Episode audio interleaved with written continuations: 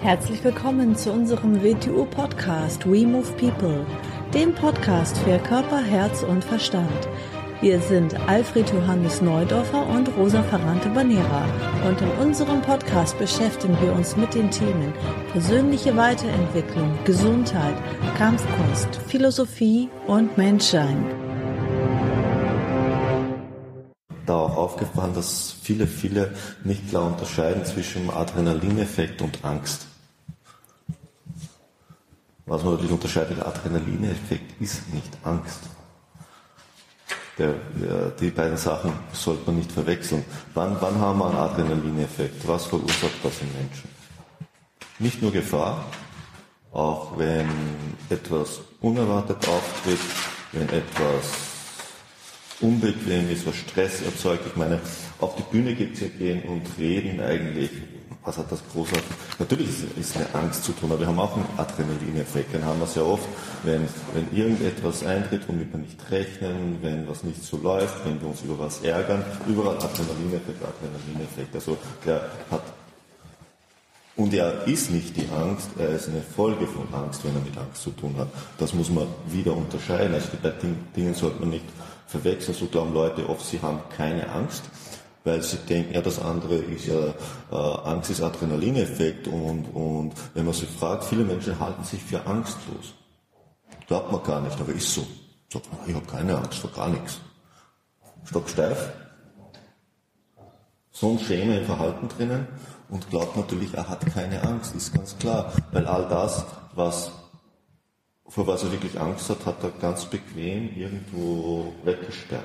Er hat in Bereiche rein, die in seinem Leben so bewusstseinsmäßig gar nicht mehr existieren. Und noch dazu, er hat vor nichts Angst, weil er sich vor allem abgesichert hat. Das ist dann die nächste Phase davon. Also wie kann ich Angst vorbeugen? Indem ich Angstmöglichkeit aus meinem Leben draußen habe. Davon lebt die Versicherung. Das heißt nicht, dass jede Versicherung sinnlos ist. Natürlich gibt es sinnvolle Versicherungen, aber man kann es auch übertreiben. Und so geht der Mensch ja vor in allem. Die, die Eltern haben die überzogene Angst um ihre Kinder. Natürlich muss man altersgemäß Sorge tragen, was das Kind machen darf. Aber das Kind mal hinfallen wird und sich das Knie aufhauen wird, na logisch wird es das tun. Nicht, weil es einen Baum hochklettert, wird es einen Baum runterfallen. Weil man fällt nicht so leicht vom Baum runter. Da sind Äste dazwischen. Habe ich einen Baum gesehen als Kind, hat es nur eine Tendenz gegeben. Ganz, ganz oben zu sein. Runtergefallen bin ich nie. So. Also man soll nicht, das ist, das ist uner, da denkt man so, ich bin sicher, weil ich trage Sorge, dass das Kind nichts macht, wo ihm was passieren könnte. So ein Kind wird lebensunreif erzogen.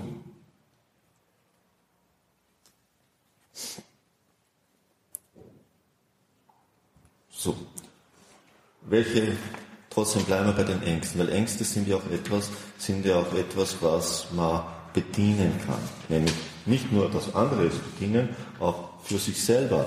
Denn vor was schützt einen denn Angst? Das heißt nicht, dass das positiv ist, aber natürlich alles, was wir machen, übt eine Funktion aus. Und diese Funktion befriedigt etwas in uns.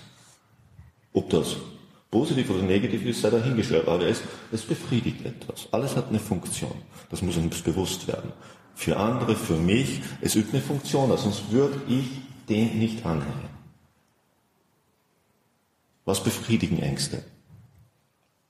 Ich muss mal, sagen wir, gehen wir so durch, dass jeder mal was sagt. Hm? Vor was schützen dich Ängste? Was hast du davon, dass du Ängste hast? Für dich persönlich, ja?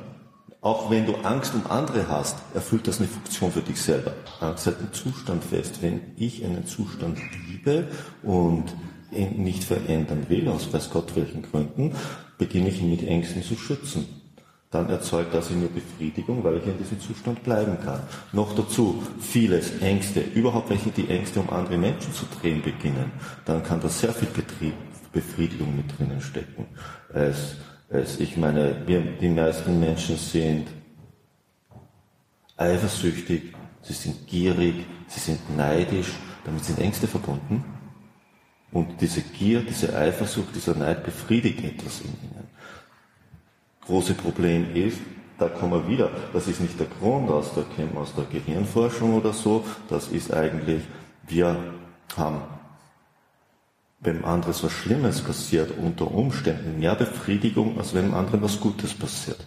Schadenfreude. Genau. Das ist das schöne Spruch, okay, du kriegst, was du willst.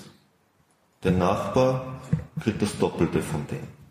Ah, stich mir ein Auge aus. Das ist die typisch menschliche Reaktion. Wieso? Weil das, was ihm geschadet wird, in den meisten Menschen mehr Befriedigung innerlich auslöst, als das ihm selbst genützt wird. Ist eine schockierende Sache, ist aber leider so, was sich die Menschen nicht eingestehen. Und viele Handlungen entstehen daraus. Und wieso? Wieso hatten Menschen Tendenzen? Die sind Ängste verbunden. Wieso, wieso betreitet, be, be, hatten Menschen Unbehagen, wenn ihm einer richtig Erfolg hat? Und die meisten Menschen haben Unbehagen. Oder sagen, ja, der ist übervorteilt, das ist das, der, der geht ja über Leichen. Und dann kommen all diese Geschichten total unreflektiert. Und wir beginnen ganz unsachlich und damit ist eine Angst verbunden in letzter Konsequenz. Wir dürfen nicht nur, wir, wir müssen immer schauen, ob, ob das, wie wir es definieren, ein bisschen zu schmal gegriffen wird und aus dem Grund uns, uns, uns das ganz offensichtlich drumherum gar nicht bewusst wird. Weil damit beginnen wir ganze Dinge von unserer eigenen Handlungsweise selbst abzusperren oder zu viel Ängste, um Angehörige und Kinder zu haben. Natürlich muss man sich um Kinder sorgen, das ist klar. Aber eine übertriebene Angst hat nichts mehr mit Liebe zu tun. Das hat mit Bindung zu tun, das hat nicht mit Loslassen wollen zu tun, das hat mit Gier zu tun. Erstens, wenn ich, wenn ich etwas von mir weggebe, das ist so, ich sage, ich schenke dir jetzt was, aber dann erwarte ich, dass du nur das damit machst, was ich damit machen würde. Sonst fordere ich das Geschenk zurück. So schenken viele Leute. Es gibt Leute, die, die, die beenden Beziehungen und wollen dann das, was sie innerhalb der Beziehung den Menschen geschenkt haben, auch wieder zurückhaben. Gibt solche Menschen. So gehen Eltern oft mit ihren Kindern um. Ein Kind ist ein Teil von ihnen. Irgendwie wissen sie das auch. Natürlich haben sie etwas von sich verloren, das ist jetzt ein Kind. So, wie schaue ich, ich kann es mir nicht zurückholen, ich kann das Kind nicht auffressen. Wie schaue ich, dass ich mich möglichst nicht davon trennen muss? Ich binde das Kind zu Nachteil des Kindes an mich. Das tun viele Mütter. Sie nennen es dann Mutterliebe. Das nenne ich nicht Mutterliebe. Das nenne ich anders. Mutterliebe ist, was ist, wie kümmere ich mich am besten um eine Pflanze? Dass ich ihr das gebe, dass sie am besten gedeihen und wachsen kann. Das ist Pflanzenliebe. Kann sogar sein, wenn ich, wenn ich ein extrem guter Gärtner bin, kann ich auf die Art einen Bonsai erzeugen. Was tue ich mit dem Bonsai? Ich, ich bin nicht nur nett zu ihm, ich fordere ihn. Natürlich muss man dann wissen, was man tut. Man kann nicht belanglos an dem Ding Herumschnipsen beginnen. Man muss schon wissen, was man tut. Was ist das Beste, was ich mit ein Kind machen kann, indem es ein reifer, erwachsener, bewusster, selbstständiger Mensch wird? Das ist dann wahre Liebe. Nicht, dass es sein Leben lang abhängig von mir ist. Auch die Beziehung zu den Eltern hat verschiedene Phasen. Sie bleiben immer die Eltern. Handelt man nicht diesen phasengerecht, hat das nichts mit Liebe zu tun. Das hat mit was anderem zu tun. Aber nicht mit Liebe, auch wenn die meisten Menschen es so nennen. Habe ich eine Partnerin und, und ich sperre sie ein und verbiete ihr alles, behandle sie wie meinen Besitz, das hat aber nicht das Geringste mit Liebe zu tun. Eifersucht hat nicht das Geringste mit Liebe zu tun. Es ist das Gegenteil davon, was die meisten Menschen. Oder sie sagen, ich habe ihn so geliebt und nachher habe ich ihn so gehasst. Dann haben sie ihn nie geliebt. Weil das Gegenteil von Liebe ist nicht Hass. Liebe hat kein Gegenteil. Denn dann ist es nicht das. Dann ist was anderes, wieder unangenehm, muss man sich dann eingestehen. Gefühle haben kein Gegenteil, Emotionen haben Gegenteil. Was ich zum Beispiel nicht verstehe, mhm. ähm, ist, ich glaube, ähm, die Menschen haben heute mehr Ängste als früher ähm, weil zum Beispiel ganz viele Eltern, jetzt diese Helikoptereltern, die ihre Kinder, also früher sind die Kinder alleine zur Schule gegangen. Ja, das hat die Kinder wachsam gemacht. Sie waren wachsam im Straßenverkehr. Sie sind nochmal alleine mit dem Bus gefahren. So, das nimmt, also viele Eltern nehmen den Kindern das jetzt ab aus ihren eigenen Ängsten heraus. So, also auf der einen Seite haben, sind die Menschen heute viel ängstlicher als früher, viel unnatürlicher. Und auf der anderen Seite haben aber die ganz viele Leute überhaupt kein natürliches Gefahrenbewusstsein. Also Dinge, die ich persönlich als echt gefährlich empfinde, empfinden sie gar nicht als gefährlich. Also ähm, nehmen sie überhaupt nicht wahr. Also Frauen beim Frauenkurs, die dann sagen, ja, Ähm, ich gehe gerne da am Kanal joggen und so. Da werden ja ständig Frauen vergewaltigt in Lübeck, deswegen mache ich erstmal hier den Kurs. Also würde ich auch nicht auf die Idee kommen, da joggen zu gehen, ehrlich gesagt. Ähm, also, oder wenn Sie von gewissen Menschen irgendwie sich nicht eingestehen wollen, dass gewisse Sachen einfach gefährlich sind. Ist denen überhaupt nicht klar und bewusst. So, also. Weil da zwei Sachen zusammenkommen, Simon. Und zwar ideologische Konditionierung, mit der sie sich identifizieren. Da ist die eine Sache, da ist dieses Konzept der Freiheit.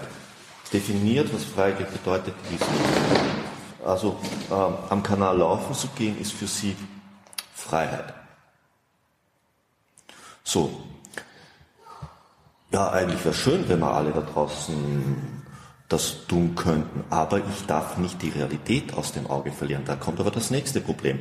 Um zu sagen, da draußen könnten Menschen herumrennen, die schlechte Absichten haben, bist du schon wieder, was eigentlich so nicht gesagt werden darf und nicht ist, weil es gibt keine schlechten Menschen. So, jetzt hast du ein Dilemma, so dann denken sie, ja, aber ganz verdrängen können wir ja doch nicht, dass da draußen welche herumlaufen, die Frauen vergewaltigen. Also tun wir was Vernünftiges, machen wir einmal so einen Kurs und das ist ein totales Wirrwarr. Da kommen, kommen ganz unterschiedliche Aspekte zusammen. Erstens müsste man sich eingestehen, es gibt schlechte Menschen.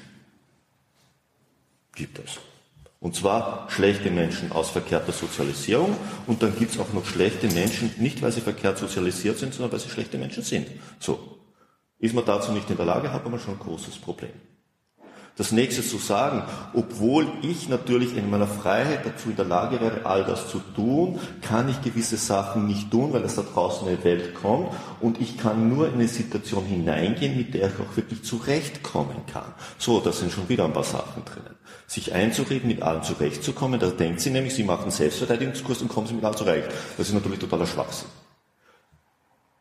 Würde sie sich das aber eingestehen, dann wäre sie ja plötzlich ein Mensch, der gar nicht mehr so frei sein kann, wie er gern sein möchte, weil er nicht in der Lage ist, mit dieser Freiheit fertig zu werden. Weil Freiheit heißt immer auch Risiko. Aber Freiheit soll ja nicht mit Risiko verbunden sein.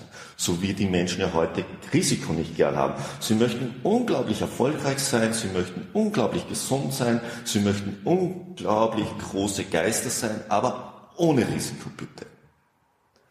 Das nächste. Geht natürlich nicht. Denn alles, das ist in der Natur so, das ist ein Gesetz der Natur, Wachstum durch Risiko, sonst ist es nicht möglich. Reife durch Risiko. Wenn ein Mensch erwachsen ist, muss er durch die verschiedenen Phasen durchgehen und er muss sie in einer gesunden Weise bewältigen. Nur so wird er reif werden. Nur so wird er vom Kind zum Erwachsenen werden. Sonst ist er halt nur älter geworden, aber nicht gereift. Und da muss er gewisse Erfahrungen ansammeln. All diese Erfahrungen sind mit Risiko verbunden und mit altersgedecktem Risiko. Beginnen die Eltern, das altersgerechte Risiko zu unterbinden, beginnen sie das Wachstum zu unterbinden. Natürlich mache ich nicht ein Kind, das gerade erst laufen gelernt, sage ich so, jetzt machen wir die Tür auf da draußen in die Welt, sammle Erfahrung. Natürlich nicht. Ne? Habe ich eine Maschinenpistole und ein Messer daheim liegen, sage ich so, jetzt kannst du gehen, da ist die Waffenkammer, bedien dich, mach ein bisschen was, sei kreativ. Natürlich nicht, okay? Wieso nicht? Weil das Kind die Komplexität der Folgen nicht abwägen kann. Das liebe ich so, die, die Eltern, die mit Fünfjährigen Dinge ausdiskutieren wollen, dessen Konsequenzen Fünfjähriger einfach nicht abschätzen kann. Natürlich soll ich den Fünfjährigen nicht eine Ideologie aufdrücken, das ist nicht gemeint, das tun sie aber eh, was ihnen nicht bewusst ist. Und diese Ideologie nennen sie dann, dann die Wirklichkeit und die Wahrheit. Na, soll man nicht tun. Man soll das Kind unbelastet von all diesen Sachen, auf jeden Fall bis zum siebten Lebensjahr, bis zum ersten Zyklus, lassen. Aber das tun sie eh nicht. Sie drücken nur Ideologie auf, weil sie sind besonders stolz drauf, wenn ein Dreijähriger schon wie ein Erwachsener antwortet. Das heißt, er ist auf ein auf das Schema der Erwachsenen konditioniert worden. Das heißt das. Das heißt nicht, dass der reif ist, wenn der daherredet wie ein zu konditionierter 35-Jähriger. Der hat keine, der, ganz schlimm, den habe ich für sein Leben geschädigt. Nämlich einen Satz von Gurdjieff, der gesagt, so, die Eltern gehören den nächsten Dreckklatsche ertränkt, weil die haben ihr Kind getötet. Sie haben die Entwicklungskreise, Entwicklungsmöglichkeiten des Kindes bereits im Keim erstickt. Kinder zu, zu konditionieren in diesem Alter. Natürlich, es muss sozialisiert werden, es muss in die Gesellschaft hineinwachsen, es muss die Mechanismen der Gesellschaft kennenlernen, damit umgehen lernen. Das heißt, es wird zuerst mal sozialisiert. Und es ist ganz wichtig, dass wir ein Erinnerungsfenster vorhaben, nicht ein mentales Erinnerungsfenster, weil kaum einer erinnert sich an sehr viel vor dem dritten Lebensjahr, aber ein Empfindungserinnerungsfenster. Wenn davor schon die schwere Konditionierung begonnen hat, ist da kein Empfindungserinnerungsfenster, woran man sich, wenn man Erwachsener geworden ist, wenn man die Sozialisierung durchlaufen ist, zu erinnern beginnt. Da war doch etwas. Und dann beginnt man das wieder zu suchen und man beginnt sich aus der Sozialisierung wieder hinaus zu entwickeln, ohne Sozialisierung aus dem Auge zu verlieren. Weil man ja in der Welt ist und mit der Welt leben muss. Aber man ist nicht von der Welt.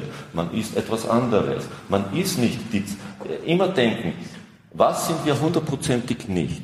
All das, was zeitbezogen ist. Das ist zeitbezogen. Wie wenn ich heute in der Welt toll auskenne, würde ich in vor 400 Jahren gelebt haben? Würde mir das was bringen? Nein. Würde es mir was bringen, wenn ich in 400 Jahren zurückkomme? Nein. Wir da zeitbezogen. Alles, was unsere Zeit für gut und richtig hält, hat das in 400 Jahren noch einen Wert? Nein. Kann also nichts Wirkliches sein. Zeitbezogen. Nehmt euch im Leben mal all das weg, was alt ist. Das ist kein wirklicher Wert. Sondern was ist dahinter? Nicht diese Begrifflichkeit. 70 Sprachen von heute zu können ja schon, wenn du Sprachenschäm bist, aber ist das ein zeitloser Wert? Zu vieles über die Welt, was wir heute für richtig halten, was wir über den Kosmos erzählen, hat das einen Wert? Na, schön zu wissen, kann uns in gewissen Bereichen helfen, aber hat es einen Wert? 300 Jahre lachen es vielleicht über uns, über unsere Theorien.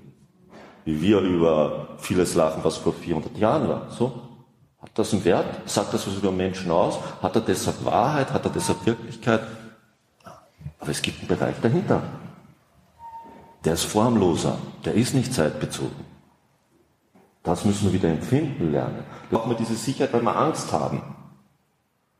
Weil wenn nichts mehr sicher ist, dann werden wir, wenn wir nicht reif geworden sind, handlungsunfähig. Wir müssen uns eine Sicherheit vorgaukeln, damit wir handlungsfähig bleiben. Weil da haben die Dinge sicher zu sein, weil sonst bin ich ja nur ein Jongleur in einem unerträgbaren Fluss, der noch dazu vielleicht eine gewisse Tendenz hat. Und der Mensch beginnt sich vor allem zu schützen. Und wie gesagt, Gefahrenbewusstsein ist okay. Man muss, deshalb ist wichtig zu wissen, in der Zeit zu sein, was sind Sachen, die in der Zeit auftreten. Wenn da draußen es gefährlicher ist, auf den Straßen zu gehen, natürlich, ich, ich gehe auch nicht in schlechte Lokale jeden Abend. Weshalb soll ich mir denn das antun? Natürlich, wenn ich dorthin gehe, erhöhe ich die Wahrscheinlichkeit, dass ich in solche Gefahrensituationen hineingerate. Das ist für mich nicht eine Einschränkung meiner persönlichen Freiheit, dass ich das nicht tue, aber das tue ich nicht. Ich fahre auch nicht mit dem Motorrad gegen die Wand, um zu schauen, ob ich das überlebe.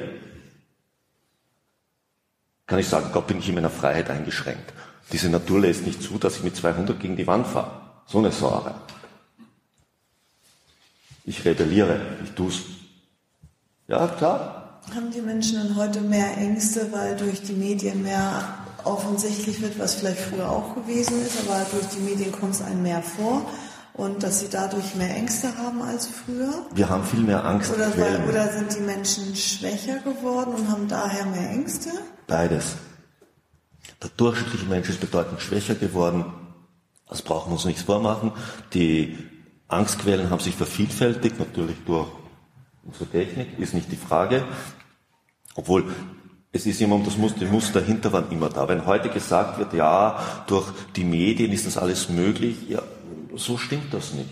Früher war es der Priester am Sonntag auf der bei seiner Predigt oder der Bürgermeister oder so. Es war ein kleinerer Rahmen, weil der große Rahmen gefehlt hat. Aber das Spiel ist immer gespielt worden. Das Muster ist ja kein Unterschied, ob ich jetzt äh, jeden Tag, wenn ich jeden Tag am Abend vom Fernseher sitze oder den ganzen Tag Radio höre, ich dort vollgetrönt werde mit der Botschaft oder ob in einer reizloseren Gesellschaft ich einmal in der Woche in der Kirche gehe und da einer oben steht und mir im alten Muster ähnlich Geschichten zu erzählen beginnt und mir Angst erzeugt, damit ich schön willig bin. Ist kein Unterschied. Die Rahmenbedingungen haben sich nur geändert. Das Muster ist das gleiche. Und jede, jedes System, das mit Angst arbeitet, spielt das gleiche Spiel. das, was unreflektiert Ängste erzeugt, weil damit bindest du Menschen an die Leine. Ich meine, erzeug Ängste in Menschen und du kannst mit ihnen machen, was du willst. Sie werden alles tun. Das muss man sich aber dann mal eingestehen. Na, wir doch nicht. Ja. Angst braucht ein Projektionsbild. Aber die Menschen sind mehr damit beschäftigt, was die anderen über sie glauben und dafür zu sorgen, dass sie das Richtige glauben. Und das beginnen sie dann mit sich selber auch wirklich zu verwechseln.